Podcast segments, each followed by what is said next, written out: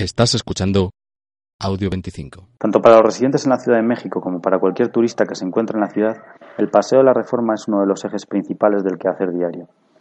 La Avenida de la Reforma, construida a imagen y semejanza de los grandes bulevares europeos, fue construida durante el siglo XIX por orden del último monarca que tuvo México, Maximiliano de Habsburgo, en honor a su mujer Carlota.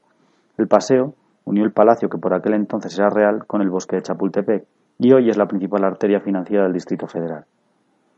En la prolongación del paseo, dejando a la izquierda la entrada principal por la que la emperatriz Carlota accedía al bosque, llegamos al Parque de la Amistad, y en uno de esos rincones encontramos una pequeña placita con un monumento de mármol blanco en forma de nube. Nadie lo diría, pero este inocente lugar es desde hace más de dos años un quebradero de cabeza para el gobierno de Feño y por extensión para las relaciones de México con el remoto país de Azerbaiyán. ¿Pero qué tiene que ver esa República Caucásica con este pequeño rincón? Cuando en noviembre de 2003 el presidente de Azerbaiyán, Haidar Aliyev, murió, su hijo Ilham tomó el mando del país.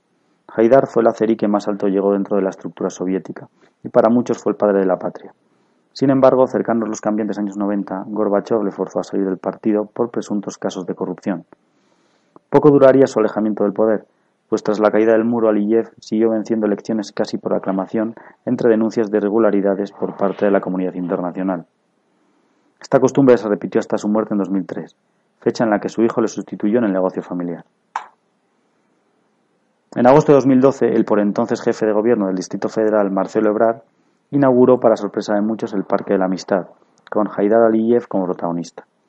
Este aparecía en bronce, sentado en una silla, y en la parte posterior un mapa del país caucásico en mármol blanco. El que fuera dictador durante 30 años de Azerbaiyán ocupaba posición en un lugar de privilegio cercano a otros monumentos dedicados, por ejemplo, a Gandhi o a Luis Donaldo Colosio. Poco a poco las muestras de rechazo entre la población fueron en aumento. La prensa internacional se hace eco y se comienza a hablar de conflicto diplomático. El embajador azerí advierte de que la retirada de la estatua supondría el rompimiento de relaciones entre ambos países y la pérdida de 4.000 millones de dólares en inversiones para México. Y si ya de por sí había pocos protagonistas, el embajador en México echa la culpa al lobby armenio, país con el que han tenido históricas disputas. Tras varios meses de intercambios dialécticos entre unos y otros, apenas cinco meses después de su flamante inauguración, la estancia del dictador en el Parque de la Amistad llega a su fin. Pero estos días, cuando se cumplen dos años de la aparente finalización del culebrón y donde solo el monumento de mármol blanco que representa el contorno del país parecía recordar esta vieja disputa, el fantasma del viejo Aliyev ha vuelto a la mente de los mexicanos.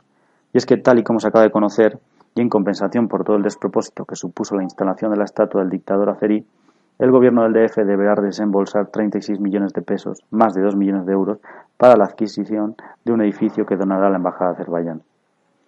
Aún hoy, más de uno se sigue tirando de los pelos por la decisión de algún político que no fue capaz de realizar una búsqueda en Google para entender a quién se estaba dedicando una estatua.